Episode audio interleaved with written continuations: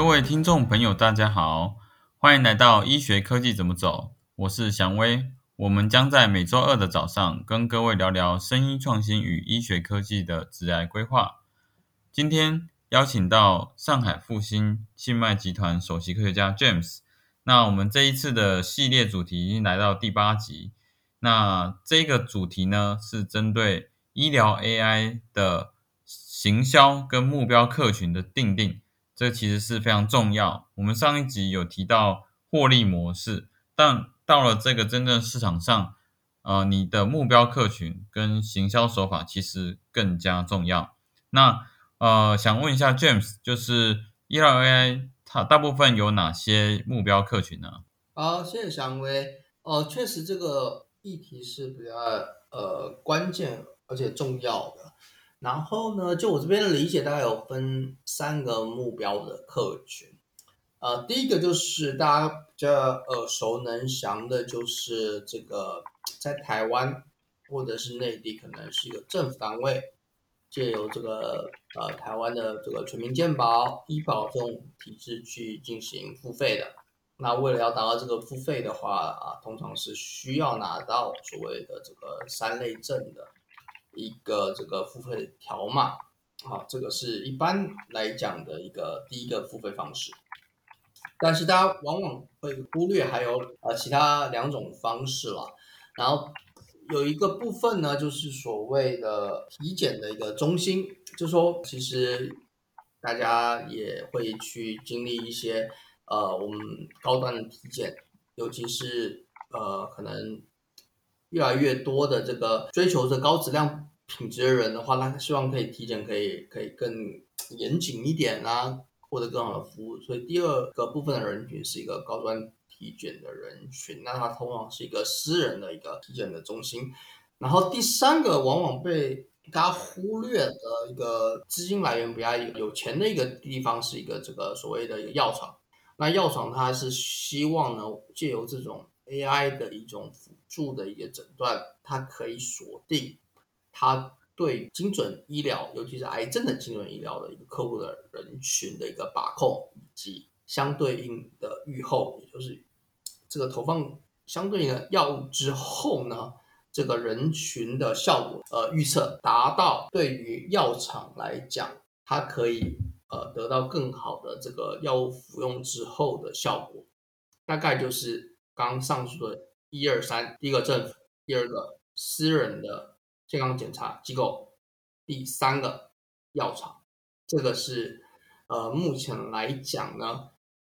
医疗 AI 的呃付费方，也就是这个合作的一个呃对象的一个三个大类。嗯，蛮有趣的哈，就是全民健保应该算是我们最常见的一个医材行销模式。那倒是私人机构跟那个药厂这两个部分，是我们真的比较少听到的哈。不过我想啊，也让大家一个一个来了解一下哈。那像是以医财保险付费，大概是什么样的一个 process？就是比如说让全民健保给付啊，然后经过 RND 啊，二类、三类这部分的 process 是什么样子呢？啊，好的，那个。嗯，我觉得这个话题大家可以拆成三个部分，就刚刚讲一二三的，因为这个每个部分的这个呃内容涵盖物都比较广泛，以及它所要处理的这个呃内容都比较多了，所以我们今天可能 focus 在第一大类，也就是大家比较耳熟能详邮政付费的这个过程的一个不同的阶段。那为什么要讨论这个阶段的重要性是啊？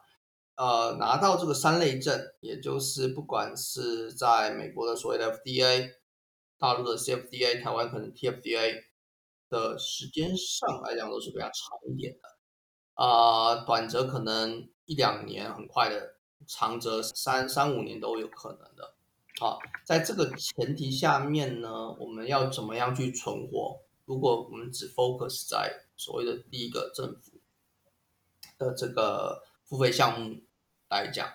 那他会处理的，通常来讲会有几个部分啦，就可能之前有简单讨论过了。那第一个部分就是说，它几个分水岭，我们可以了解一下。呃，第一个分水岭就是呃所谓的二类证，二类证就是所谓的软件的一个 license，你你是不是合法？就是它不牵扯到诊断的，就是一个软件的一个平台。譬如说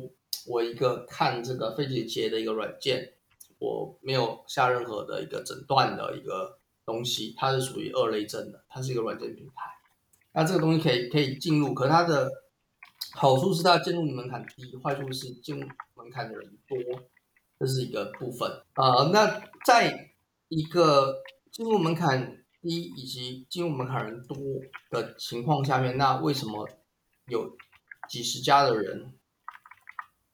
厂商进入，为什么要选你的话，他可能就是牵扯到你的科研服务了。就说，因为对于一个医院的一个主任来讲，他的利益是说，我跟你合作，而不跟其他合作话，对我晋升是不是有一个相对应可靠的一个方案形成？不然我没有必要跟你合作嘛，因为可能有外面有几十家的厂商跟我合作，所以对于这种情况下面来讲，科研服务相对来讲就是比较重要的。那另外一个方面呢，借由这种科研合作的服务，虽然，呃，这个服务门槛低，可是你们我们这种对于呃学术的产出以及相对应的课题，有就是经费来源，国家的经费或政府经费来源会有会有一些影响，所以对于这个整个合作模式来讲，也是比较稳固的，它比较能够带领到。下一个阶段，下一个阶段就是拿证，就是所谓的 CFDA 或者是美国的 FDA 的证，它是需要很多家医院的，以及很多的呃临床的实验，那它是需要大概一千万人民币的一个支撑，所以它可以比较顺利的接轨到啊第二阶段，然后拿到证。所以 overall 来讲的话，这个政府的一个合作的这个。模式下面的话，它会牵扯到三个部分。第一个部分就是早期的科研的合作，嗯。第二部分，借由早期的科研合作的成果呢，它会去得到我相对应的呃课题以及经费的支撑。这个可能是从地方政府或者是国家政府啦。我在讲的是内地的一个东西，可是 map 到很多地方都是差不多的。第三个部分。我得到了这个经费支撑的话，我可以做不加广泛的临床验证，去 support 我能得到三类证。那在这整个过程之之后呢，我的三类证就可以去得到我去 dominate 这个领域的一个呃完善的一个系统的一个闭环，大概是这样的一个流程。嗯。了解了解哈，所以呃，变成其实现在很多都是借由研究的模式合作，然后有这样科研服务，然后借由政府经费来获得 AI 的支持项目，然后后来拿证，然后最后呢，甚至到保险给付。确实，现在目前的科研产出都是主要在医疗 AI 跟医院合作的呃主要的一个合作模式。然后最后呢，可以协助拿到政府经费，并且拿到法规证。那法规它讲求的是安全性跟有效性。那在有效性的话，就看你适应症范围到底有多大。那你在里面所 claim 说你可以预测什么？你在你的临床试验就可以提到这些部分，然后做个验证。但是如果到了一个保险给付，更困难的是你如何？降低他们保险给付的成本，愿意让保险这边买单付费，那还有它的安全性这一块，能够累积足够的 data，是个稳定的 data，那在这个情况之下，呃，政府才会比较愿意买单，然后就是因为你的预防或者是减少时间或者增加精准度这些可能性，呃，造成了怎样的一个实质上的成本效益？那这个成本效益呢，换算给保险保险这边来做一个评估，那到最后就比较能够去纳入保险。那当然还有一个点就是，你已经过证了，那在呃呃在使用上面已经没有太大问题，而且效益上面都能够持续的去被看到，那这个时候也比较容易进保险给付。对，那这个当然就是一个蛮常见的一个做法。那针对这个富哥刚有提到的呃两个其他比较不常见的一个行销 target audience，就是在这个行销客群这一块，针对有体检机构跟呃药厂这部分，那这边也想请教一下 James。针对这个私人体检机构这一部分呢，它是怎样的一个目标客群跟行销策略呢？呃，私人这个体检机构，它通常来讲是所谓的一个筛查项目啊。所谓筛查项目呢，嗯，举个例子来讲，就是比如说像呃一些体检肺结节啊，或者是这种比较常见的一种呃癌，也以癌症为主啊，一些筛查项目，或者是说你的心脑血管为主的一些筛查项目。所以它讲求的东西有两块是比较重要的，第一个就是它是一个无害的，所以无害的是什么样的概念呢？呃，大家了解就是 CT，CT 它是属于一个放射类的一个项目，所以它是会你照多了会它会得癌症，所以嗯，筛查项目来讲，一般来讲不会去做太多的这个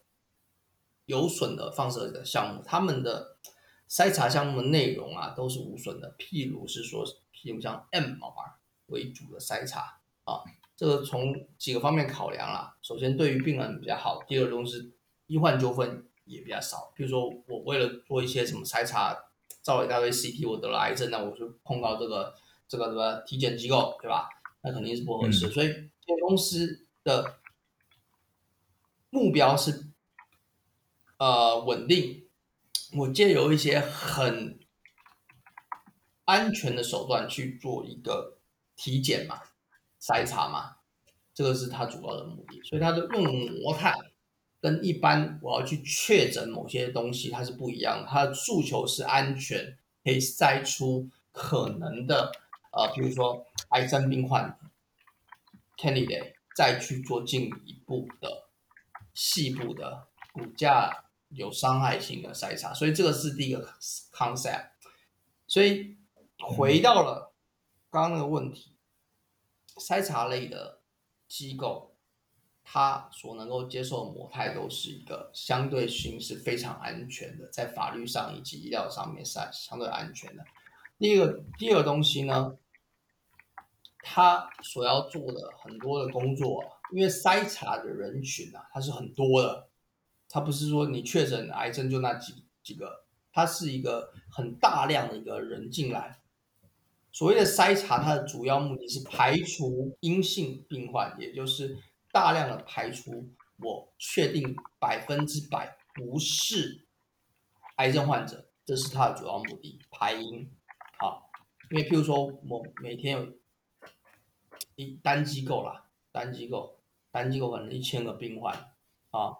他真正会得我我举个例子来讲，肺癌好了啊，肺癌或者是呃相对的癌症，它可能是呃筛查项目很多都是比较健康的人群啊，可能他的他他他的人只有零点一 percent，也就是一千个人有一个，对吧？我每天一千个人来，他可能目标只有一一个人，真正真正阳性的只有一个人啊，可我我的。医生，我要去看一千个片子不合适嘛，对吧？我可能就两个两个 radiologist，right？所以我要去看一千个人，这个这我每天加班到死，我也看不完。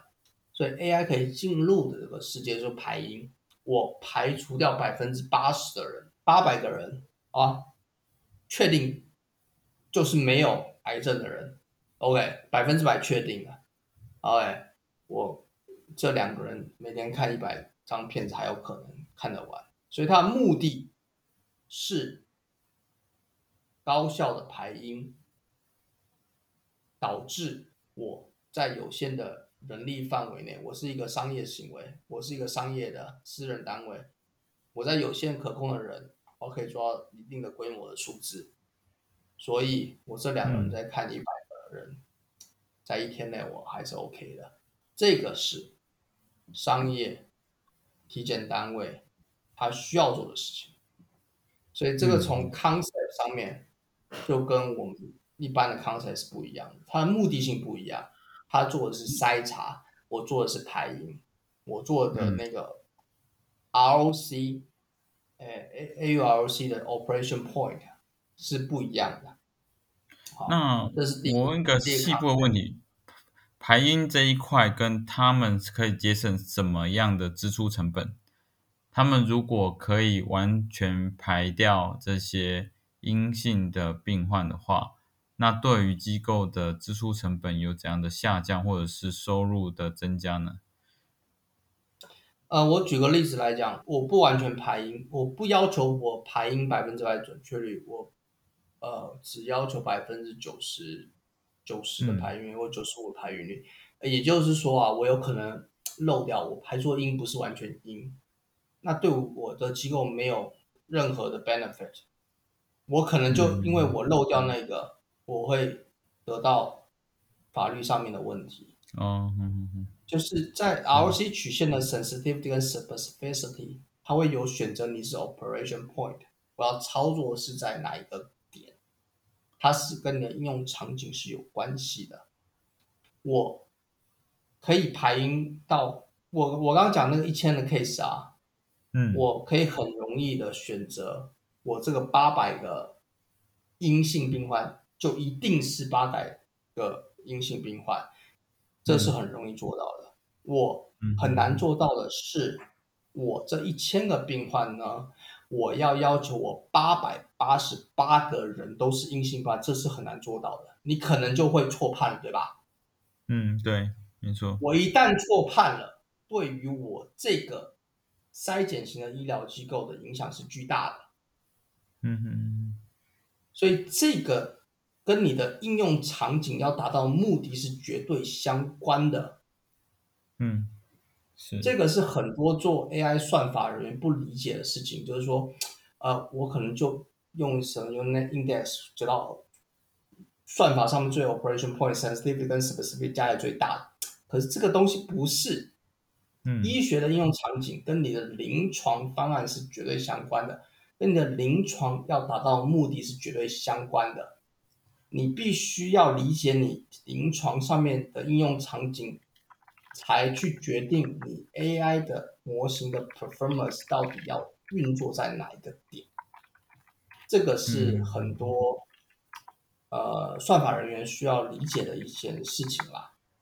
我觉得这个蛮有趣的，我们。我们这一次讨论到行销策略，其实还有一个关键是针对目标不同的目标客群，你在这个讲求的哪一个功能性啊是最好的这个部分才会是呃他们要的，这个很关键。就像呃 James 提到的排音性这件事情，反而比 sensitivity 还重要，这反而是在体检机构才是最有效率。因为如果你没办法，你如果排音这一块有出问题的时候，发现哎，你说他没癌症，结果得癌症，哇，这一定可能被告，或者是他这个东西它是有很多的问题哈，所以，所以他这个部分呃也是哈，我这也分享一下，像是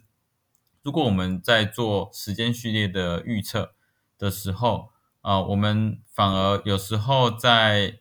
处理，因为他他如果是预警的话。护理人员就要去处理，那他也一样，就是如果他每次预警都是 false 让太多的时候，反而会让护理人员觉得很烦，所以我们反而在用在比如说呃场域内洗症预测模型或者是低血压预警模型，呃这个 false 让 rate 不要太多这件事情，反而是比较能够可以去销售出去。哦，这个跟我们一开始。所学的说哦，我们一定要 sensitive 最好啊，accuracy 最好啊。像呃 James 刚刚提到的是 ROC 的 curve 选择点是大家的公式，就是两者相加最好哦。但是我们针对不同的客群的的情况之下，你要选择的这样的 parameter 其实会不一样哈。这个部分还蛮有趣的，嗯。那好，那我这里呢再。往下问下一个目标客群，那就是针对药物这一块，哦，就是药厂这一块，呃，行销给药厂的部分呢，呃，它有怎样的一个行销策略，跟它的需求方的呃状况是什么呢？这块的话，相对于我觉得这个串联还挺好的，就药厂对于筛查是，呃，大部分来讲是比较另外一个极端啦。刚讲的是，就药厂它希望是这个更精准一点，就是说适合我用药的人，他就适合用啊。他他对筛查是另另外一个极端，所以我觉得这个合并起来的话还挺好的。呃，举个例子来讲吧，就是啊，最简单的例子就是呃，大家耳熟能详的 PD one 或者 PD one 的 therapy。呃，PD one 跟 PD one 的 therapy，刚可能之前节目有提到，就是百分之二十的人很有效，百分之八十没有效，我怎么筛筛查出百分之二十有效人群啊？所以他就会借由一个所谓的 PD one 的一个 IHC，有也就是免疫组化的染色去看这个这个染色的这个效果，去筛出哪些。是适合 PD one 或 PD one 的一个有效的治疗人群，它的目的就是说，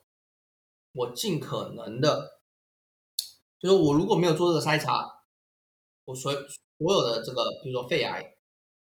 的患者都投入所谓的 PD one 或 PD one 的一个治疗，呃，百分之二十人才有效，百分之八十没有效的情况呢，我如果做了相对应的。